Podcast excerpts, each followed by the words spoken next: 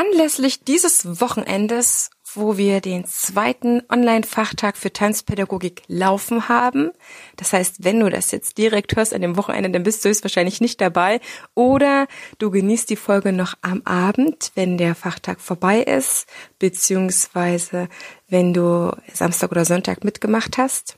Wir möchten dir da noch ein bisschen mehr geben, aber nicht mehr Input, sondern mehr Menschen, mehr Stories und ein paar ausgefallene Themen. Mich hat letztes Jahr mein Kollege Sascha Wolf mit der Folge 134 zum Line Dance haben wir uns kennengelernt, beziehungsweise die zusammen gemacht. Kennengelernt haben wir uns vor zwei Jahren zum Eurodance Festival. Oh mein Gott, wie die Zeit vergeht. Letztes Jahr hat seine stattgefunden, stimmt. Auf jeden Fall hat er dann zu mir gesagt, ganz zum Schluss, als wir die Aufnahme schon fertig hatten, Heidemarie, ich kenne noch einen Menschen, den musst du auch unbedingt in den Podcast interviewen. Und das ist der Pierre Gieder. Der hat das nämlich geschafft, dass bei den Special Olympics Tanzen mit dabei ist. Dass die geistig behinderten Menschen endlich wettbewerbsmäßig tanzen dürfen. Das war ein langer Weg.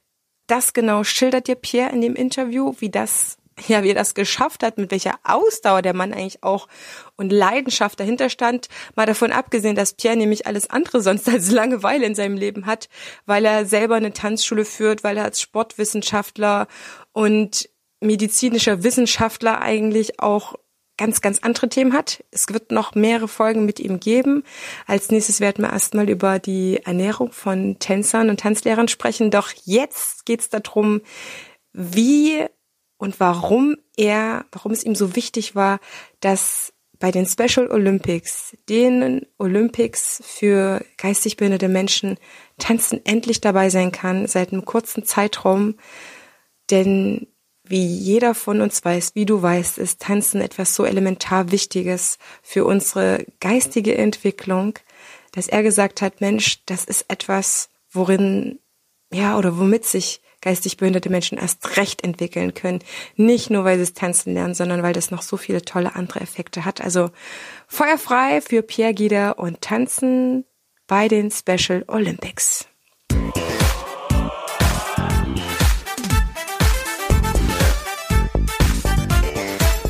Ich begrüße dich ganz herzlich zu einer neuen Folge hier im Einfach Tanzen Podcast, dem Tanzpodcast für alle neugierigen und selbstsorgenden Tanzschaffenden. Prall gefüllt mit unabhängigem Wissen, ohne dass du selber danach suchen musst. Viel Spaß jetzt damit, deine Tanzbotschafterin.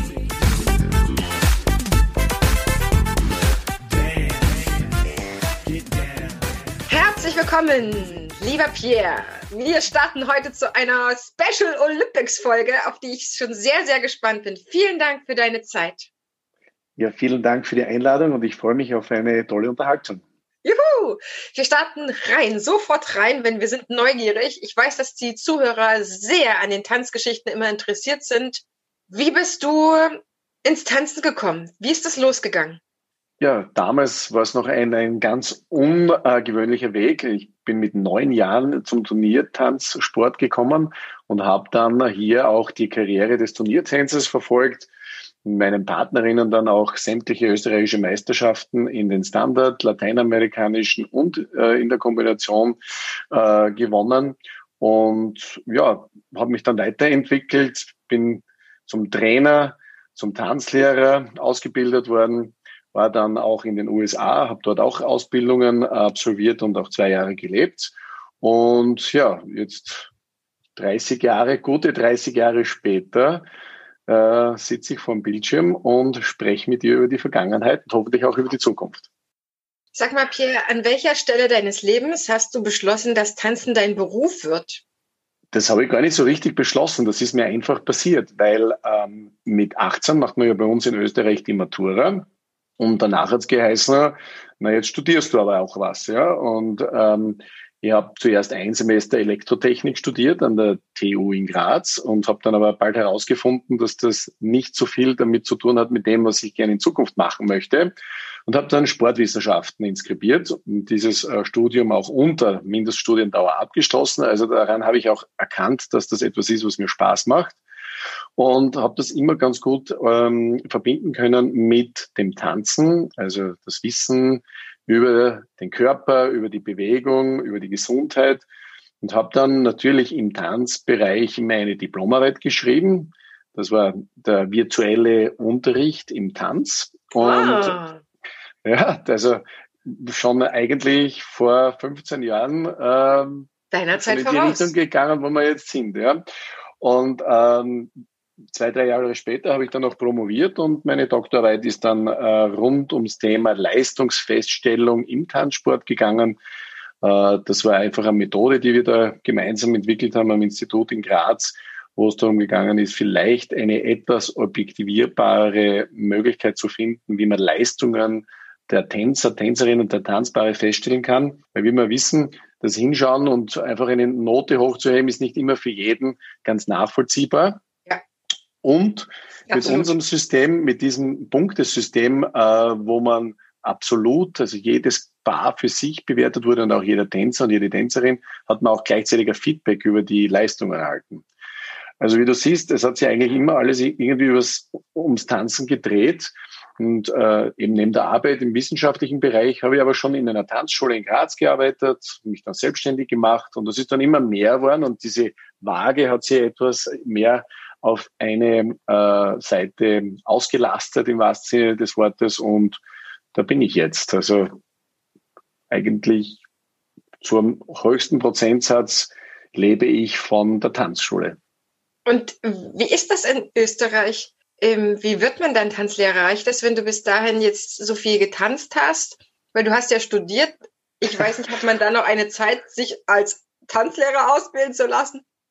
Ja, also ich habe das äh, Diplomstudium und die Tanzlehrerausbildung zugleich gemacht. Das war, äh, wenn ich es mir heute ansehe, war das ein bisschen ein mutiger Plan, weil man musste ja zwei, äh, ein bis zweimal im, im Monat von Graz nach Wien fahren und über äh, ein Wochenende dort bleiben, um eben die Ausbildung zu absolvieren. Die Ausbildung dauert drei Jahre. Und weil Samstag damals noch ein ganz ein starker Kurstag war in Graz, äh, bin ich in der Früh von Graz nach Wien gefahren, am gleichen Tag zurück zu Kurse und Partyabend und Sonntag in der Früh wieder äh, nach Wien zur Ausbildung, musste aber dann auch schon wieder um 17 Uhr in Graz am Parkett stehen, weil die, die Tanzschule hier wieder Betrieb hatte. Also das war ordentlich. Sehr intensiv, genau. Ja. Wie lange es, fährt man von Graz nach Wien?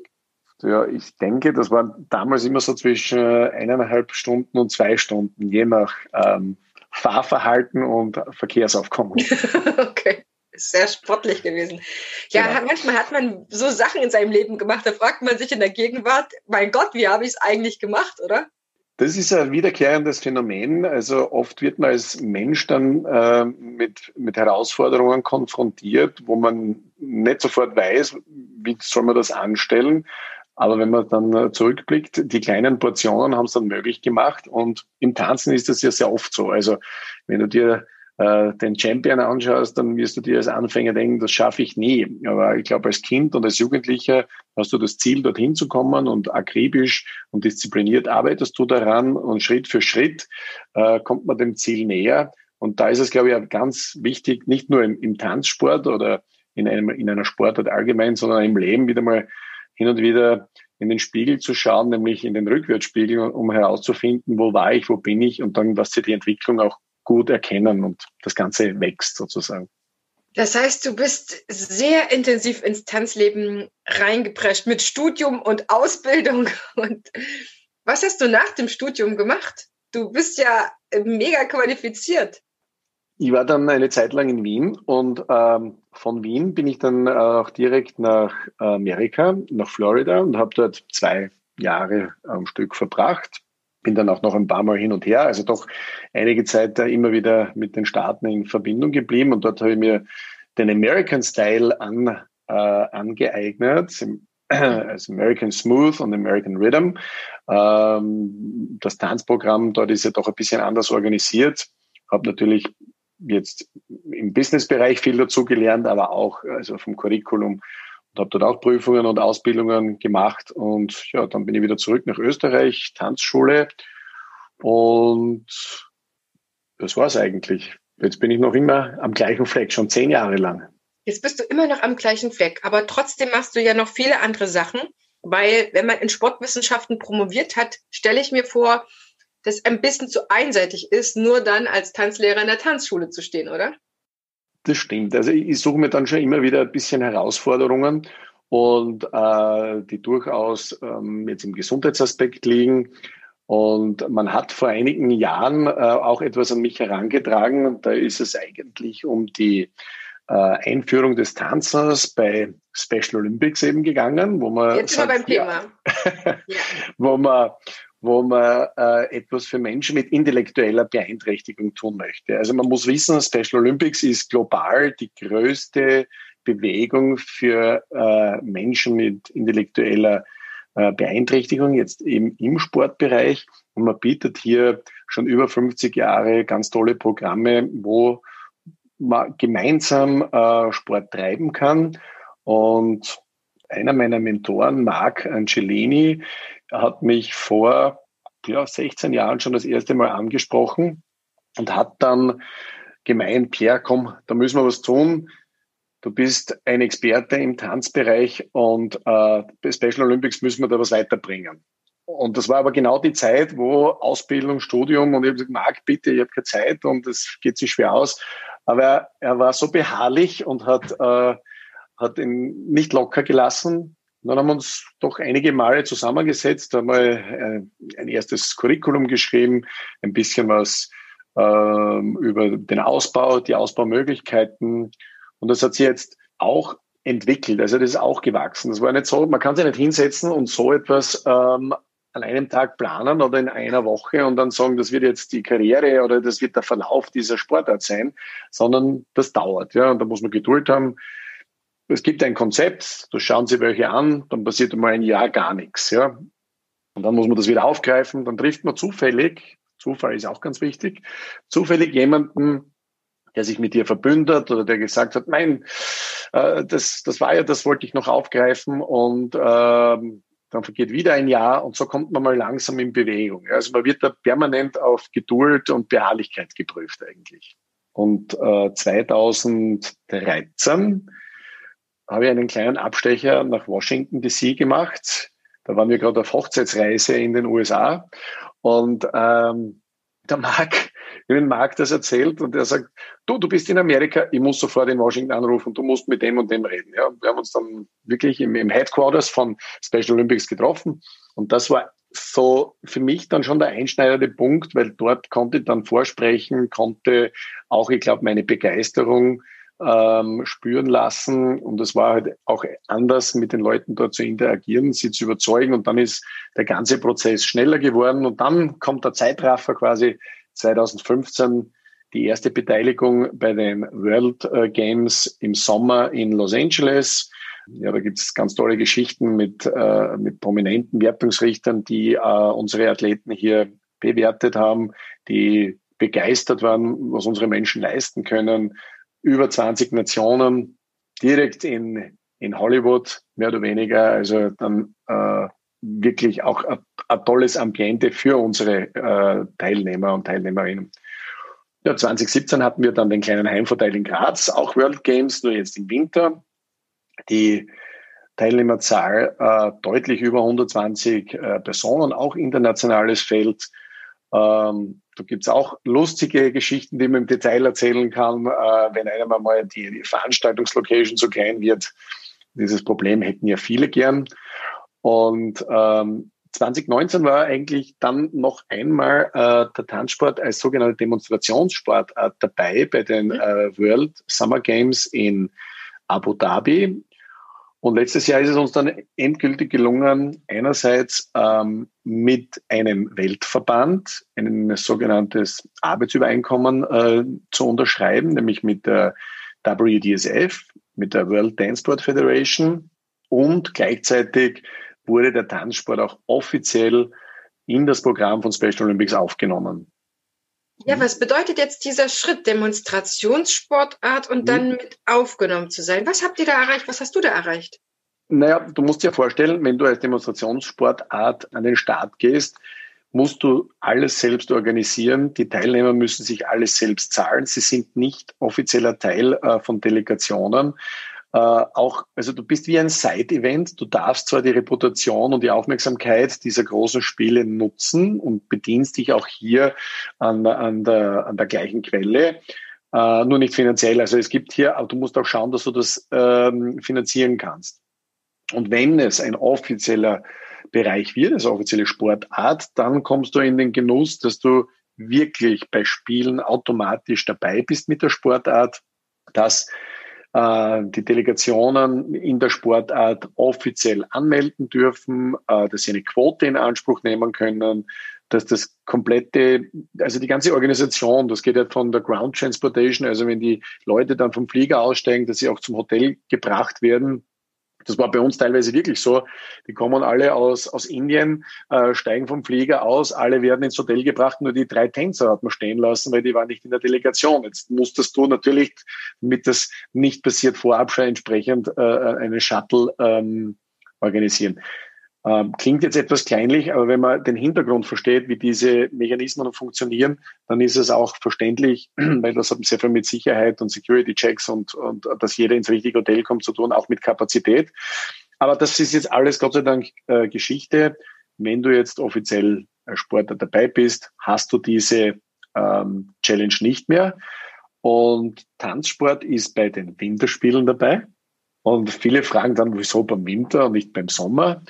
Und hier gibt's auch Erklärung vielleicht ähm, gleich hinten, hinten herangestellt. Es ist erstens einmal so, dass die Sommerspiele schon sehr ausgelastet sind mit ihren Disziplinen und mit ihren Teilnehmern. Da hat man mehr Raum und Platz im Winterspielenbereich. Das Zweite ist, ähm, dass der Tanzsport eine ganz tolle Gelegenheit auch jenen Ländern bietet, die zum Beispiel nie Winter, Winter erleben. Ja? Also wenn man an die Karibik denkt, die können nicht wirklich Skifahren üben, sie können nicht äh, vielleicht doch Eis, Eislaufen oder Eisschnell laufen. Aber grundsätzlich ist weniger Schnee und Eis hier äh, äh, von der Natur her gegeben. Aber sie können rund ums Jahr tanzen üben und deshalb hat man ihnen hier auch eine Erweiterung des Bereichs gegeben, dass man sagt, im Winter könnt ihr auch hier kommen. Es ist nicht unbedingt Eis und Schnee notwendig. Wir tanzen in einer Halle und deshalb auch hier zu den Winterspielen gezählt. Es ist ja eigentlich nicht so wichtig, ob man im Winter das abhält oder im Sommer. Ich stelle mir sogar als Winter vielleicht noch ein bisschen einfacher vor. Beim Tanzen kommt man eh wirklich sehr ins Schwitzen und dann hast du einfach diese, diese, dieses Gegenstück von der anderen Außentemperatur, als wenn dich im Sommer auch noch beim, beim hitzigen Tanzen auch noch die Hitze von außen erschlägt, oder?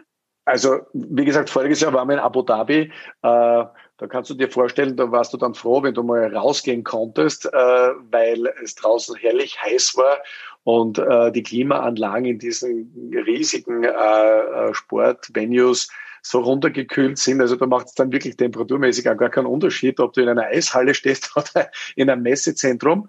Aber ja, ich sehe überhaupt keinen Nachteil. Also Sommer oder Winter, tanzen tut mir ja Gott sei Dank rund um die Uhr und das das ganze Jahr. Also das ist ja perfekt.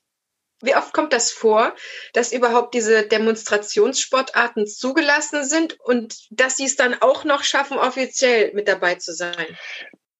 Es wird jetzt natürlich die Luft immer dünner und wir hatten dabei schon unsere Herausforderungen, dass man gesagt hat, boah, wir haben schon so viele Sportarten und dann die übliche Diskussion, ist Tanz überhaupt Sport und äh, gehören die eigentlich nicht woanders hin? Und dann gibt es noch einige, die äh, überhaupt nicht zumindest ähm, am Beginn der Diskussion, die dann mehrere Jahre gedauert hat, überhaupt nicht äh, sich hier bekehren lassen wollten und überzeugen lassen wollten, dass Tanzen auch eine sportliche Komponente hat. Und das ist uns dann letztendlich schon äh, gelungen. Ich weiß aber auch von Sportarten, die nicht aufgenommen wurden. Und das war schon vor zehn Jahren nicht. Aber nicht, weil die Sportart nicht so gut war, sondern weil einfach ähm, das Ganze drumherum vielleicht nicht gepasst hat. Es gehört immer ein bisschen Glück dazu die Geduld und die Beharrlichkeit. Also wir haben dann wirklich ähm, 13, 14 Jahre daran gearbeitet, dass wir überhaupt dorthin kommen, wo wir jetzt sind. Und äh, es war eine riesengroße Erleichterung und ein großer Meilenstein. Äh, und viele unserer äh, Zuhörer werden wahrscheinlich den mehrfachen Weltmeister Louis van Amstel äh, noch kennen, ein, ein gebürtiger Holländer, der auch in den USA lebt und mit seinem Laplace Fitnessprogramm ganz groß ähm, Karriere macht. Er ist unser, unser Botschafter für den Tanzsport und mit ihm habe ich auch äh, in Abu Dhabi dann gefeiert, unter Anführungszeichen. Man weiß ja, wie man hier feiern kann. Also das ist dann eher mit einem Tee äh, oder bei einem Tee geblieben. Aber ähm, wir waren schon sehr froh, dass wir das überhaupt äh, auf dieses Niveau bringen konnten, dass wir es geschafft haben, weil einfach äh, ganz viel harte Arbeit da dahinter ist und eben dieses nicht locker lassen ständig demonstriert werden muss. Und das Schöne ist aber, dass man dann gesehen hat, es war ein einstimmiger Beschluss. Es gibt 15 Board-Members und die haben alle fürs Tanzen gestimmt. Also wir haben dann im Endeffekt doch alle so weit gebracht, für mich wäre es okay gewesen, wenn es 8-7 ausgegangen wäre. Ja, das wäre auch. Aber natürlich 15-0 ist noch, noch mehr Bestätigung, dass es anscheinend das gebracht hat. Das klingt, das klingt nach viel Arbeit, aber auch nach einem großartigen Erfolg. Was bedeutet das denn jetzt für die Teilnehmer? Für die Teilnehmer bedeutet es, äh, dass sie hier eine weitere Möglichkeit haben, inklusive am Weltgeschehen teilnehmen zu können beim Tanzen bedienen wir uns der Musik und wir alle wissen, Musik ähm, ist, der, ist der Treiber. Und das muss gar nicht, also die, über die Definition Tanz und Tanzsport lässt sich auch noch streiten, aber wenn man Musik hört, dann bewegt man sich vielleicht eher, als wenn man keine Musik hört. Ja? Also wenn man mitsingt und in der Küche herumtanzt oder auf der Terrasse äh, um den Grill im Sommer. Also wir kennen ja alle möglichen äh, Szenarien. Mit Musik kommt man in Bewegung. Ähm, und das haben auch unsere Athleten, wie wir sie ja nennen, also die Menschen mit Beeinträchtigungen werden im Special Olympics Kontext als Athleten bezeichnet. Ähm, das hat man auf jeder äh, Welcome Party oder Farewell Party gesehen. Kaum ist Musik da, waren die die ersten, die auf der Tanzfläche getanzt haben. Ausdruck von Lebensfreude und Bewegung. Und natürlich hat man auch bei Special Olympics oder bei Menschen mit Beeinträchtigung eine Gruppe dabei, die sagen, sie sind keine Sportler, sie möchten sich nicht bewegen, aber sie tanzen trotzdem. Ja, das kennen wir auch. Ne? Also, will mir jetzt nicht unbedingt einen Trainingsanzug oder kurze Hose mit Laufschuhe anziehen, aber ja, beim Tanzen bin ich dabei, bei IMCA und es geht schon los. Ja, das ist ein verstecktes Workout. Und für die Menschen ähm, und für unsere Zielgruppe ganz generell heißt das jetzt, man kann hier noch mehr Leute äh, zum Bewegen bringen. Niederschwellig, für die, die es intensiver machen wollen, gibt es die Competitive-Schiene, wo man sagt, dann müssen wir ein bisschen trainieren, dann gibt es einen Trainingsplan und dann haben wir auch Ziele, die wir erreichen wollen. Ähm, es gibt ganz viele, die äh, jetzt noch mehr ihrer äh, Persönlichkeit und ihrem Charakter da ähm, ja wirklich den zur Schau stellen können, weil Tanzen ja auch ein Performing Arts ganz ins, insgesamt ist. Wo ich übrigens gleich erwähnen möchte, wir, bei uns gibt es keine Auftrennung von, es gibt nur Standard-Tänzer oder lateinamerikanische Tänzer oder es gibt nur Hip-Hop.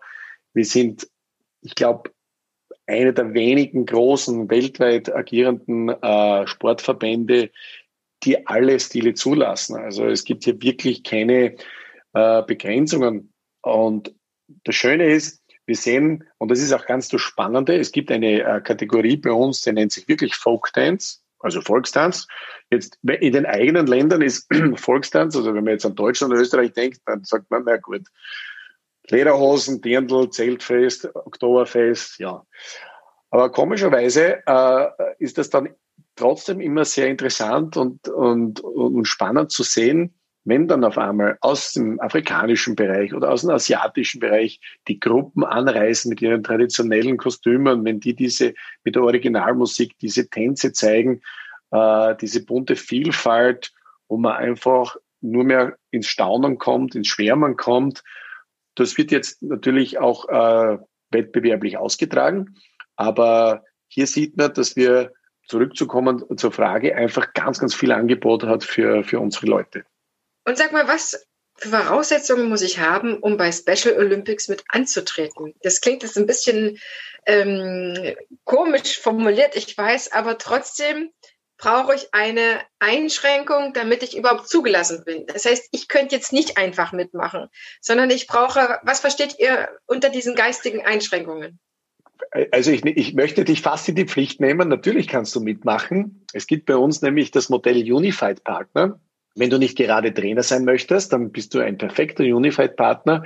Und hier kannst du in einer Gruppe oder in einem Paar oder in einem äh, Duo den Part äh, des Partners eben übernehmen, der ohne Beeinträchtigung, ohne intellektuelle Beeinträchtigung mittanzt und ähm, hast Gelegenheit, diese Experience mit einem Menschen mit Down-Syndrom oder Autismus äh, gemeinsam zu erleben. Okay. Und bist dann ein, ein Sportler, auf, man begegnet sich ja auf Augenhöhe. Ja? Und wenn es jetzt darum geht, äh, Menschen mit Beeinträchtigung an den Start zu schicken oder schicken zu wollen, ähm, Special Olympics hat über 190 Mitgliedstaaten ja, auf der ganzen Welt. Und jedes Special Olympics Land oder jedes Special Olympics Programm orientiert sich natürlich an die entsprechenden Vorgaben, wie wann ein Mensch mit intellektueller Beeinträchtigung äh, einzustufen ist. Das heißt, in Deutschland gibt es Special Olympics Deutschland und äh, die arbeiten dort natürlich nach ihren Vorgaben und wissen, wie sie auch mit dieser, mit diesen Beeinträchtigungen umzugehen haben. Dasselbe in Österreich und äh, übrigens auch auf allen anderen Kontinenten. Ja. Und so hat man mal äh, diese Schiene hier schon, schon abgehakt. Und an der Stelle möchte ich ja wirklich alle ermutigen, die Angehörige haben oder Kinder oder, oder Brüder, Schwestern, die sagen, ach, das wäre vielleicht was für, für meinen Bruder. Ähm, einfach den Hörer in die Hand nehmen und mal anrufen. Ja? Und dann, äh, ich möchte gerne bei Special Olympics an den Start gehen. Es gibt ja viele Sportarten, muss ja nicht immer nur das Tanzen sein. Und, ähm, und dann kommt man vom einen zum nächsten. Und wenn man jetzt speziell vielleicht beim Tanzsport bleiben möchte und sagt, ich möchte ähm, intensiv Tanz ausüben, dann ähm, gibt hier für den Wettbewerbsbereich auch wie für alle anderen Sportarten ein Regelwerk. Und dem Regelwerk muss man folgen. Das ist äh, leicht verständlich zu lesen. Ein Trainer, der Tanzerfahrung hat, hat überhaupt kein Problem damit. Und äh, die beste mh, hm, Situation ist immer, so eine Symbiose zwischen Menschen, die aus dem fachlich-tänzerischen Bereich kommen, mit Menschen, die aus dem Behindertenbereich kommen, weil man einfach hier sich sehr gut vernetzen und austauschen kann. Und das, das äh, fällt meistens auf fruchtbaren Boden, also die ganze Entwicklung dann für den Sportler. Das heißt, wenn jemand bei euch im Tanzen antritt, sind die dann immer gemischte Paare, also einer mit und einer ohne Behinderung, oder tanzen auch welche zusammen, die beide Behinderungen haben. Genau, beides ist möglich. Also es gibt das Unified Partner Setting, aber es gibt auch Pärchen, wo beide Menschen eine Beeinträchtigung haben. Mhm. Hatten wir auch immer dabei, also auch wieder von der ganzen Welt, von Panama, von Mexiko, von den USA, Philippinen, äh, Mongolei, also wirklich querbeet, wenn man so will. Also jedes Land bestimmt selber, was es unter geistiger Einschränkung zulässt oder da sich sammelt. Das heißt, die dürfen nicht körperlich eingeschränkt sein. Sie dürfen nicht fehlende Gliedmaßen haben oder zurückgebildete Gliedmaßen oder im Rollstuhl sitzen. Habe ich das richtig verstanden? Ausschließen tun wir niemanden, aber Voraussetzung ist, dass eine intellektuelle Beeinträchtigung vorliegt. Das heißt, es ist ja sehr oft so, dass äh, ein Mensch eine intellektuelle Beeinträchtigung hat, der dann mit einer motorischen Einschränkung äh, zu uns kommt. Aber mhm. äh, jetzt ausschließlich eine, äh, ein amputiertes Bein zu haben, aber intellektuell nicht beeinträchtigt zu sein, wäre bei uns nicht der richtige Start. Ja, also die Grundlage oder Voraussetzung ist in dem Fall eine äh, dem Staat entsprechende Einschätzung einer äh, mentalen oder intellektuellen Beeinträchtigung. Mhm. Wie läuft das ab, wenn ich mich jetzt als ähm, Beeinträchtigter oder in diesem Paar, wo einer das ist und einer nicht, wenn ich mhm. mich jetzt anmelde, was durchlaufe ich für einen Prozess? Also das ist vielleicht eine spannende Frage für diejenigen, die sagen, oh, das hört sich aber spannend an. Was muss man denn da machen? Und was kostet mich das alles? Diese Fragen, die kommen immer wieder und sind auch sehr spannend, weil äh, die, diese Schwelle, die man zu übertreten hat, dass man überhaupt beginnen kann, die ist sehr niedrig und sehr einfach. Also im Idealfall spaziert man einfach ähm, in die Tanzschule sagt, hallo, da bin ich und ich würde gerne tanzen. Und dann, äh, wenn das eine ich nenne es inklusionsfreundliche Tanzschule ist, wovon ich überzeugt bin, dass das äh, die mehrheitlichen Tanzschulen sind, in, in, in, zumindest jetzt bei uns im deutschsprachigen Raum, dann äh, hat man hier relativ schnell einmal die Möglichkeit, das Tanzen auszuprobieren.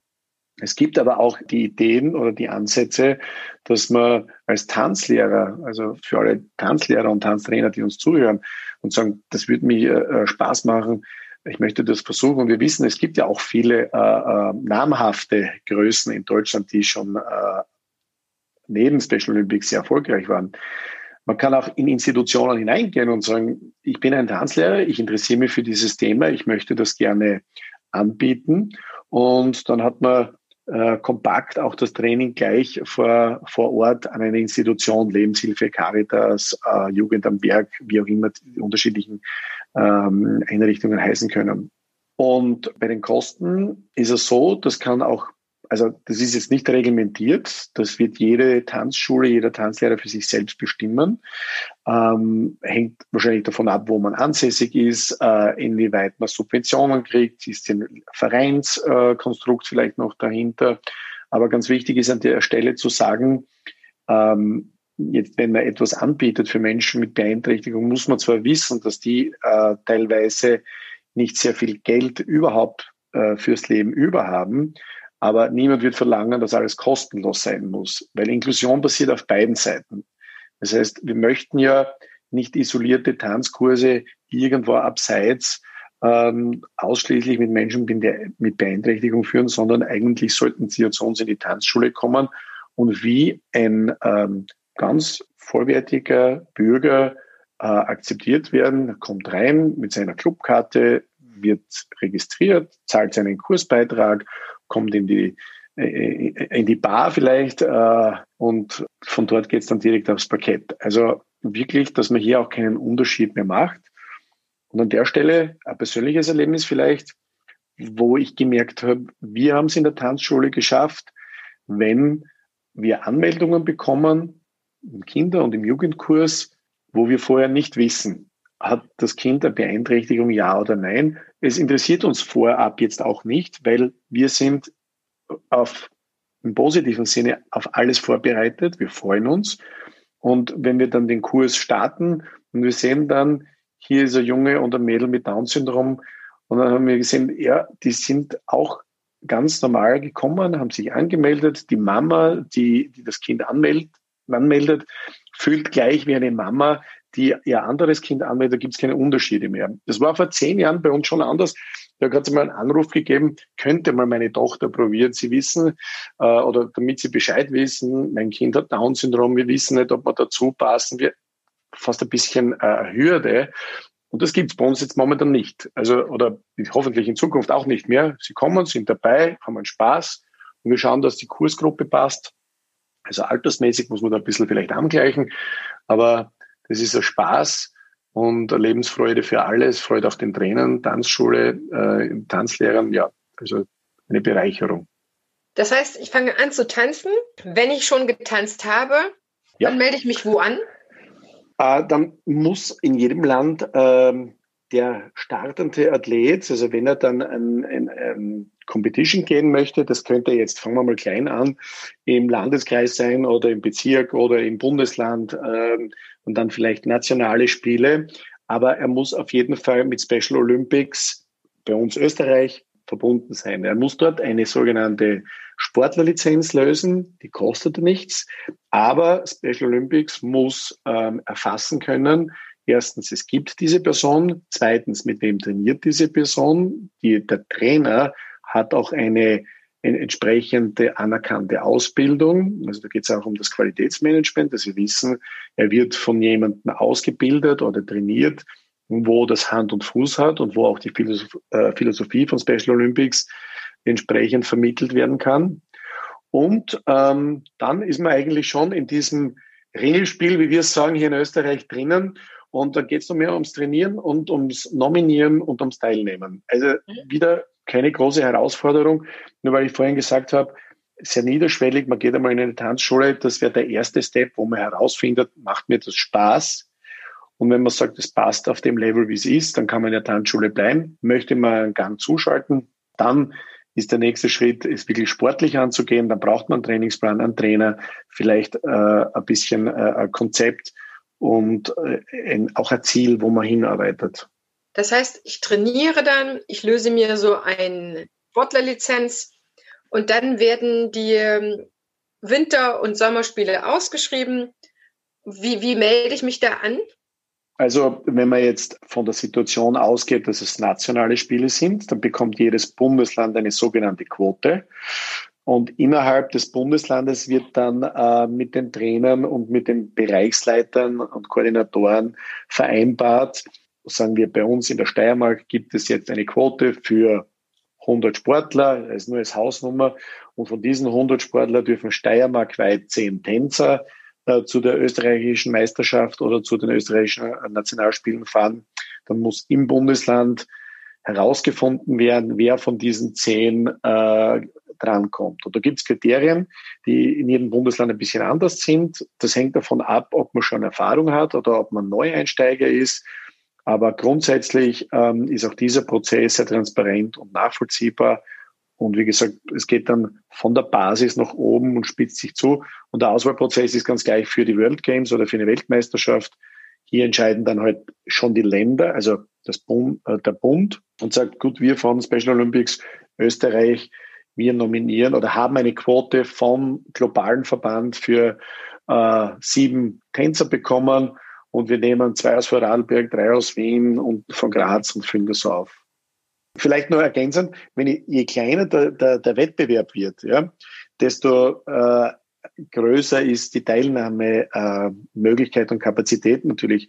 Wenn wir als Verein eine, äh, einen Bewerb ausschreiben und sagen, jeder darf sich bewerben, solange er bei Special Olympics eine äh, Startkarte, eine Lizenz hat, ist es überhaupt kein Problem. So beginnt man ja dann oft eigentlich. Also man startet ja mal mit einfacheren, äh, überschaubaren Wettkämpfen.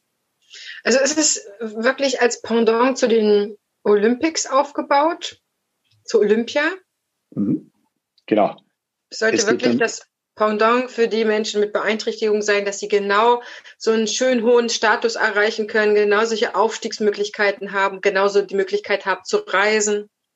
Ganz genau. Also die Preise sind, sind hier Gold, Silber und Bronzemedaillen und vielleicht äh, also auch Ribbons, solche kleine Anerkennungen, die man sich um den Hals äh, stecken kann. Aber es geht auch hier mehr um, um ein Erlebnis, um die Anerkennung und um zu zeigen, was jeder für sich ähm, leisten kann, nämlich aufgrund nicht der Disability, sondern aufgrund der Ability, also der Möglichkeit, der, der körperlichen und intellektuellen Möglichkeit, äh, auf dem sich der Sportler, die Sportlerin befindet.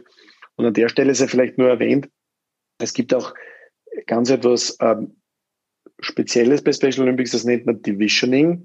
Bevor du an, äh, überhaupt antrittst äh, und an den Start gehst und äh, wo es dann mehr, um mehr oder weniger um Gold, Silber und Bronze geht, findet ein Divisioning statt. Das heißt, man hat im Vorfeld schon die Möglichkeit, seinen Sportler oder seine Sportler Rinnen hier in die richtige Kategorie zu geben, wo sie gegen gleich starke äh, Sportler antreten. Weil das ist natürlich immer etwas unterschiedlicher, ähm, vor allem wenn es global ist. Ja, da, da, man kennt sich nicht so, also gibt es nicht so die klingenden bekannten Namen. Da muss man im Vorfeld schauen, wer tritt gegen wen an, wo passt das ungefähr. Und deshalb dieses Divisioning, dass man im Vorjahr diese Kategorien schaffen kann. In jeder Sportart ist das. Mhm. Was sind jetzt noch deine Aufgaben für die kommende Zeit? Du hast jetzt erreicht, dass Tanzen mit im Programm drin ist. Du hast bestimmt jetzt für die Zukunft auch so viel zu tun. Unter anderem bildest du ja auch schon tanzende Trainer aus, dass sie äh, in der Lage sind, für Special Olympics Paare oder Einzelne oder Gruppen zu begleiten, oder? Genau, ja. Also zurückzukommen, was ist jetzt noch zu tun? Äh, in Abu Dhabi, als der große Meilenstein hier wirklich accomplished war, Louis van Amstel und ich äh, trinken unseren Tee und sagen, super, das haben wir jetzt geschafft. Und ich sage dann zu ihm, du weißt aber schon, dass das eigentlich jetzt, dass es jetzt jetzt richtig losgeht, weil das ist jetzt erst der Startschuss. Das haben wir dann relativ schnell realisiert, weil ähm, bis dorthin war immer das Ziel, offizielle Sportart, offizielle Sportart. Und jetzt geht es aber wirklich darum, über, naja, man muss nicht in jedes Land, aber 190 Programme haben wir. Aber jetzt geht es darum, zumindest flächendeckend über die ganze Welt das Tanzprogramm in die Special Olympics Länder reinzubringen, um Regelwerke, nämlich umsetzbare Regelwerke für alle Länder äh, zur Verfügung zu stellen, um sogenannte Coaching Guides fertigzustellen, um Trainer auszubilden, um Wertungsrichter auszubilden.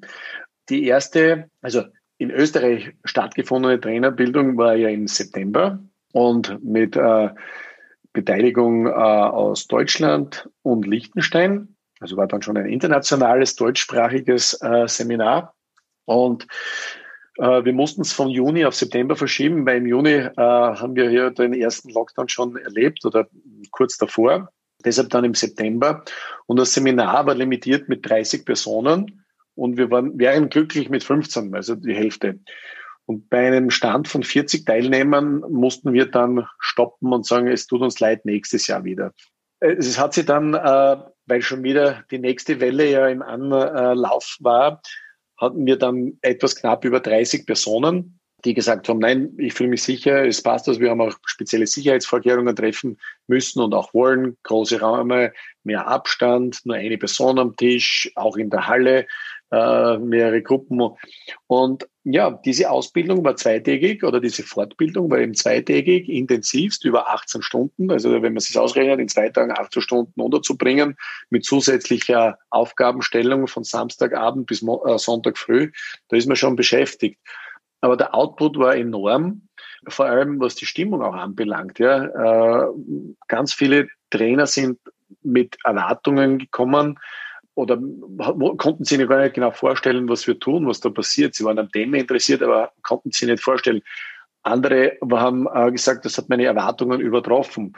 Alle sind motiviert wieder nach Hause. Äh, nächstes Jahr haben wir die erste Weltmeisterschaft überhaupt in Graz äh, im Tanzsport ähm, im August das haben alle bereits schon im Hinterkopf und sagen, wie kann ich dabei sein? Kann ich jemanden schicken, der da teilnimmt? Falls nicht, kann ich als, als Volunteer, als ehrenamtlicher Helfer etwas beitragen? Ich möchte unbedingt hinkommen. Also man sieht, dass sowas etwas auslöst. Und bei diesem Seminar haben wir nicht nur die Leute jetzt ähm, angeschubst und ihnen einen äh, erst ein erstes Toolkit mitgegeben, sondern wir haben auch vergangenen Freitag einen Recall gemacht. Das haben wir bereits im September ja angekündigt, wo wir sagen, wir möchten am 20. November euch nochmal zurückholen und mit euch darüber sprechen, wie war's, wie viel konntet ihr mitnehmen und was konntet ihr verarbeiten. Und in diesem Recall hat man wirklich die, die Dynamik und das Feuer der einzelnen Leute gespürt, obwohl wir jetzt alle schwierige Umstände erleben, aber durch ein paar äh, Minuten Gespräch waren wir eigentlich alle wieder der Meinung, naja, es kommt ja noch ein 2021, 2022. Äh, nutzen wir die Zeit, bereiten wir uns vor, tauschen wir uns aus, was können wir planen. Das Wort Plan, äh, Planungsunsicherheit möchte ich jetzt gar nicht mehr zu viel stressen hier, weil man kann ein Konzept verfassen, man kann sich etwas überlegen ja. und man kann für die Zukunft planen, das muss nicht termingebunden sein. Ja. Für alle Interessierten, die uns jetzt in Deutschland zuhören, es wird im ersten Quartal, spätestens im zweiten Quartal, ein solches Trainerseminar äh, in Deutschland geben, weil es bereits eine, eine Interessentenliste von 30 Personen auch in Deutschland gibt. Alle, die hier sich, äh, die, die mitmachen wollen, die sich interessieren, können sich jederzeit gerne bei mir melden und äh, Informationen anfordern. Ähm, wir freuen uns da wirklich, dass wir da noch vorstoßen. Und äh, bei diesem Recall hat es halt ein paar Minuten gedauert, den Fokus ein bisschen nachzudrehen und dann doch in die Zukunft zu schauen. Wir sitzen jetzt alle zu Hause und haben zwei Möglichkeiten. Entweder ist unser Glas halb voll oder es ist halb leer.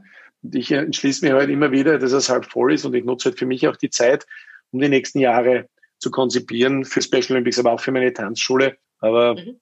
wenn wir beim Thema bleiben, also Coaching Guides, Ausbildung der Wertungsrichter, Ausbildung der Trainer, nicht nur im deutschsprachigen Raum, international, Vernetzungstreffen organisieren, Zusammenarbeit mit der WDSF intensivieren. Da gibt es ganz, ganz viel zu tun.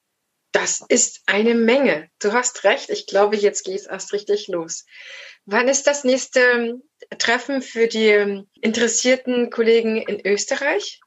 Wir hatten den Plan, es im September zu machen. Mhm. Also all diejenigen, die das nächste, das nächste Event jetzt mitmachen wollen, die kommen als nächstes erstmal nach Deutschland. Genau. Also die jetzt sagen, ich möchte es unbedingt ähm, im, im ersten Quartal, also März, April, äh, machen, da ist Deutschland eine gute Anlaufstelle. Ähm, wie gesagt, die Informationen stelle ich dann gern bereit, ähm, sobald sie auch wirklich äh, publizierbar sind.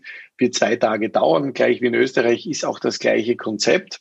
Okay. Dann werden wir nach Graz übersiedeln im Sommer und es wird, das ist noch nicht ganz zu 100 Prozent äh, in Stein gemeißelt, aber wahrscheinlich werden wir aufgrund der Tatsache, dass am 20. August die Weltmeisterschaft in Graz stattfindet, werden wir das Trainerseminar gleich anhängen, Samstag, mhm. Sonntag 21, 22, weil dann natürlich eine sehr große Zielgruppe schon vor Ort sein möchte und die können auch schon äh, äh vorher anreisen und schon mit dabei sein. Genau das, das Turnier miterleben. Deshalb nicht im September in Schladming, aber da kann sich noch ein bisschen was ändern. Das ist das Einzige, dass man da vielleicht äh, ein, zwei Wochen hin und her variiert, aber das halte ich persönlich auch für eine gute Möglichkeit. Und zwei Dinge, die, die auch wichtig sind, vielleicht alle Teilnehmer oder mehrheitliches Echo der Teilnehmer war, dass sie sagen, na, sie möchten aber nächstes Jahr wieder dabei sein. Dann habe ich gesagt, na gut, das ist ja grundsätzlich nichts, nichts Schlechtes, wenn man es noch einmal hört. Ja, es wird vielleicht was Neues dabei sein, aber diese Grundausbildung in dem Bereich. Und dann haben wir uns aber darauf geeinigt, wir werden einen Teil äh, mit den Neuzugängen gemeinsam machen. Und die, die schon ein Seminar ähm, besucht haben, werden einen Halbtag alleine bekommen und, und da wird man noch einmal ganz speziell und intensiv auf, auf andere oder in andere Richtungen schauen, die natürlich schon Erfahrungsberichte mitbringen. Mhm. Wie sieht es mit den Kollegen in der Schweiz aus? Haben die schon ein eigenes Treffen? Mit der Schweiz gibt es momentan noch kein Treffen. Ich denke, da gibt es Interesse, vor allem aus dem Tanzschulbereich. Ich weiß aber, dass Special Olympics Schweiz momentan wahrscheinlich nicht die Kapazitäten oder Ressourcen hat, auch eine neue Sportart einzuführen. Das heißt, für alle Special Olympics Kollegen, die mir jetzt zuhören, ja, die, die wissen, das lasse ich nicht gern so stehen. Also ich bin überzeugt, dass wir da auch die Schweiz bald bekehren werden. Und für alle Tanzlehrer und Tanzkollegen aus der Schweiz, die mir zuhören, da ist es jetzt wichtig, hier ein bisschen auch einen kleinen, ein kleines Signal nach vorzugeben und zu sagen, wir sind die fachlich kompetenten Leute, wir würden gern. Also Special Olympics Schweiz, let's go. Das heißt, die kommen einfach mit nach Deutschland oder mit nach Graz, um sich genau. schulen zu lassen. Genau. Und dann, wenn es schon mal welche gibt, die diese Schulung gemacht haben, kommt man vielleicht noch ein Stückchen eher voran zu sagen, so Schweiz, wir wollen, wir scharren in den Hufen, wir scharren mit den Hufen, ja. Genau. Also wir bemerken das immer wieder, ähm, auch in anderen Ländern, es war in Österreich auch ähnlich, es kommt immer von der breiten Masse von unten nach oben. Ja? Also es ist wahrscheinlich auch selten der Fall, dass von der Spitze heraus gesagt wird, so, und jetzt machen wir tanzen, weil es gefällt mir einfach so. Ja? Ja. Sondern man muss wirklich, äh, wenn die, die Bewegungen spüren, dass da ein Bedarf ist und das Nachfrage herrscht, dann äh, wird jedes Programm alle Möglichkeiten ausloten, um auch den Sportlern das anbieten zu können das klingt gut, das klingt sehr positiv und ich bin davon überzeugt, dass es auch nicht so lange dauern wird, bis die Schweiz dabei sein kann. Da muss man immer davon ausgehen, ne, dass sie ja auch äh, das vielleicht auf dem Schirm haben, aber die Möglichkeiten einfach noch entsprechend sein müssen. Von da gesehen ist ja der Podcast für den gesamten deutschsprachigen Raum. Liechtenstein, äh, gibt es dort ein Special Olympics? Ja, natürlich. Special Olympics Liechtenstein gibt's. Es war auch jemand aus Liechtenstein bei uns in äh, bei der Ausbildung dabei und ähm, die Teilnehmerin ist sehr motiviert und ähm, freut sich auch natürlich hier das in das Programm reinzubringen und deshalb bin ich mir sicher, dass das auch bald äh, gut umsetzbar wird. Man muss aber auf der anderen Seite fairerweise auch immer sagen, jede, äh, äh, jedes Land hat so einen Fünfjahresplan und wenn dieser Plan bereits ambitioniert ist und keinen Raum für anderes zulässt, dann muss man einfach respektieren, dass es ein bisschen länger dauern kann. Aber die fünf Jahre kann man jetzt nutzen, um eben diesen Druck vielleicht von unten etwas aufzubauen, dass man sagt, naja, Also, und falls ihr etwas sucht, wir werden schon startklar. Wir brauchen nur mehr loslegen. Ja. Ja, das ist eine sehr, sehr gute Idee. Etwas in der Schublade zu haben, falls ja. mal die Gelegenheit gibt oder falls die neun, fünf Jahre dann anfangen. Das ist eine kluge Entscheidung, glaube ich. Da kann man einiges vorarbeiten. Jetzt, wo vielleicht der ein oder andere dann doch die Zeit hat, sich ähm, zu überlegen, was soll vielleicht auch in seinem Leben nochmal eine Rolle spielen als tänzerische Herausforderung oder Projekt. Alle Informationen dazu zu Special Olympics findet ihr, liebe Zuhörerinnen, liebe Zuhörer, in unseren Show Notes. Dort einfach reinklicken, dort kommt ihr direkt zu Pierre. Ihr kommt aber auch zu den Olympic-Seiten von Österreich und Schweiz. Und wir packen dort auch die von ähm, Deutschland, von Liechtenstein mit rein, dass ihr genau eure Kontakte habt. Wie gesagt, Pierre ist für euch da, wenn ihr jetzt nochmal Fragen habt. Entweder kann er euch weiterleiten oder direkt helfen. Und dann, Pierre, danke ich dir sehr, weil du hast jetzt diesen Bereich aufgemacht, der hat absolut im Podcast gefehlt. Ich frage mich die ganze Zeit, warum habe ich dieses Interview mit dir nicht schon vor Jahren geführt? Ich freue mich ganz sehr, dass du da warst und du bekommst jetzt äh, die volle Länge des Abschlusswortes ganz zur Verfügung gestellt. Ich ziehe mich raus, verabschiede mich. Danke dir, liebe Zuhörerinnen, liebe Zuhörer, dass du das Thema mit uns angehört hast, dass du dich dem gewidmet hast, dass wir vielleicht auch Lust gemacht haben, da für dich entweder an der Basis mitzuarbeiten oder mal mitzumachen oder auch Trainer zu werden. Vielleicht hast du aber auch ne, Familienmitglieder oder Freunde, wo du sagst, boah, das ist vielleicht genau das Richtige für die, egal erstmal vielleicht in welcher Sportart. Uns natürlich immer am liebsten das Tanzen. Und dann, ja, Pierre, was ist für dich Tanzen? Was bedeutet Special Olympics? Du kannst jetzt nochmal alles äh, rausgeben, was du möchtest an Input, vielleicht eine Anregung oder ein Tipp für unsere Zuhörerinnen und Zuhörer. Ja, vielen Dank einmal für die Einladung nochmal, Heide Marie, und vielen, vielen Dank auch äh, fürs Zuhören an alle da draußen. Tanzen und Tanzsport wird bei Special Olympics die größte Sportart werden. Das ist nicht nur eine Ansage, sondern das wird in den nächsten, sagen wir es, zehn Jahren passieren. Und ich bin mir sicher, mit vielen Mitstreitern, die uns jetzt zuhören und auch darüber hinaus werden wir das schaffen.